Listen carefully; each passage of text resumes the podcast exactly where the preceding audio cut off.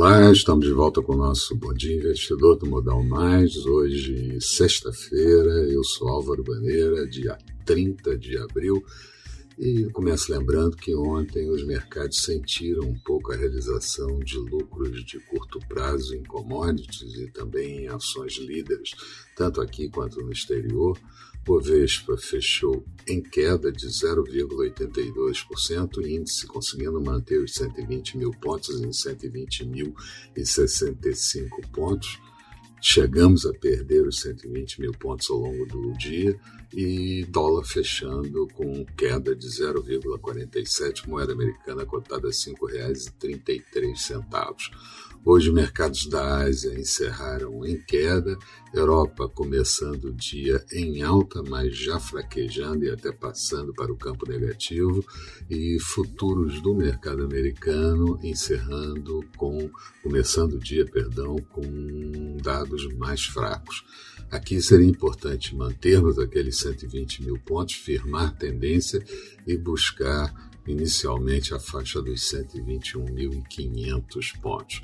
No mundo, a grande preocupação em ajudar a Índia com a onda do Covid-19, e aqui já ultrapassamos os 400 mil óbitos, é, apesar de terem chegado mais vacinas no dia de ontem dia foi também marcado, está sendo marcado por indicadores PMI, Índice de Atividade Industrial do mês de abril, e PIB do primeiro trimestre em diferentes países.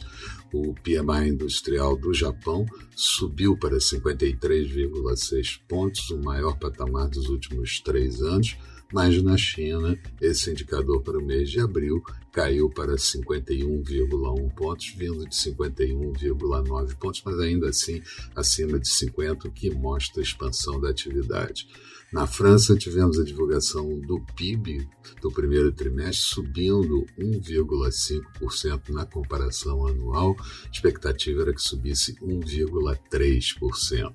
Na Alemanha, PIB encolhendo no primeiro trimestre 1,7% a previsão era menos 1,5%. E na Itália, PIB caindo 0,4%, um pouco abaixo da previsão, mas ainda assim recessão técnica, dois trimestres seguidos encolhendo. E o PIB da zona do euro em queda de 0,6%, segunda recessão em dois em um ano. Lá, a inflação medida pelo CPI de abril subiu 1,6% na comparação anual e o núcleo 0,8%. A taxa de desemprego na zona do euro caiu para 8,1%, a previsão era 8,3%.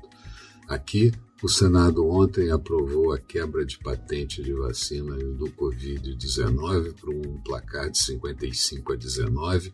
O Conselho Monetário aumentou o limite de crédito de custeio e prorrogou parcelas de crédito a vencer na área rural. Tivemos também é, a, a, o atraso na julgamento do processo bilionário de PIS/COFINS incidindo sobre o ICMS, ficou para a próxima semana.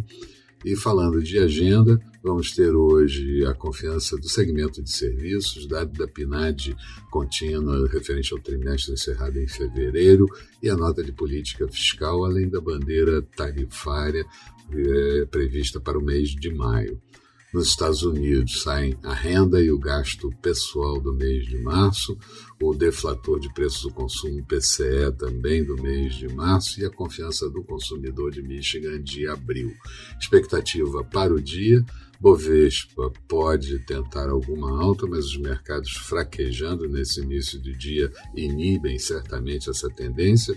Dólar mais forte e juros também um pouco mais forte.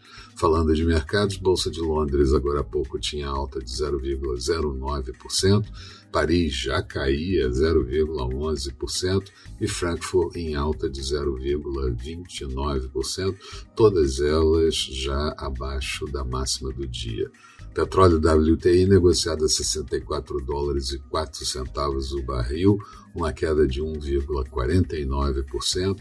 Euro sendo negociado em queda em relação ao dólar a 1,21 da moeda americana. Notes americanos títulos de 10 anos com taxa de juros de 1,64% e futuros do mercado americano, Dow Jones perdendo 0,30%, Nasdaq em queda de 0,51%. Eram essas as considerações, tenham todos um bom dia, sucesso nos negócios e eu espero vocês no final da tarde com Boa Noite Investidor. Até lá então.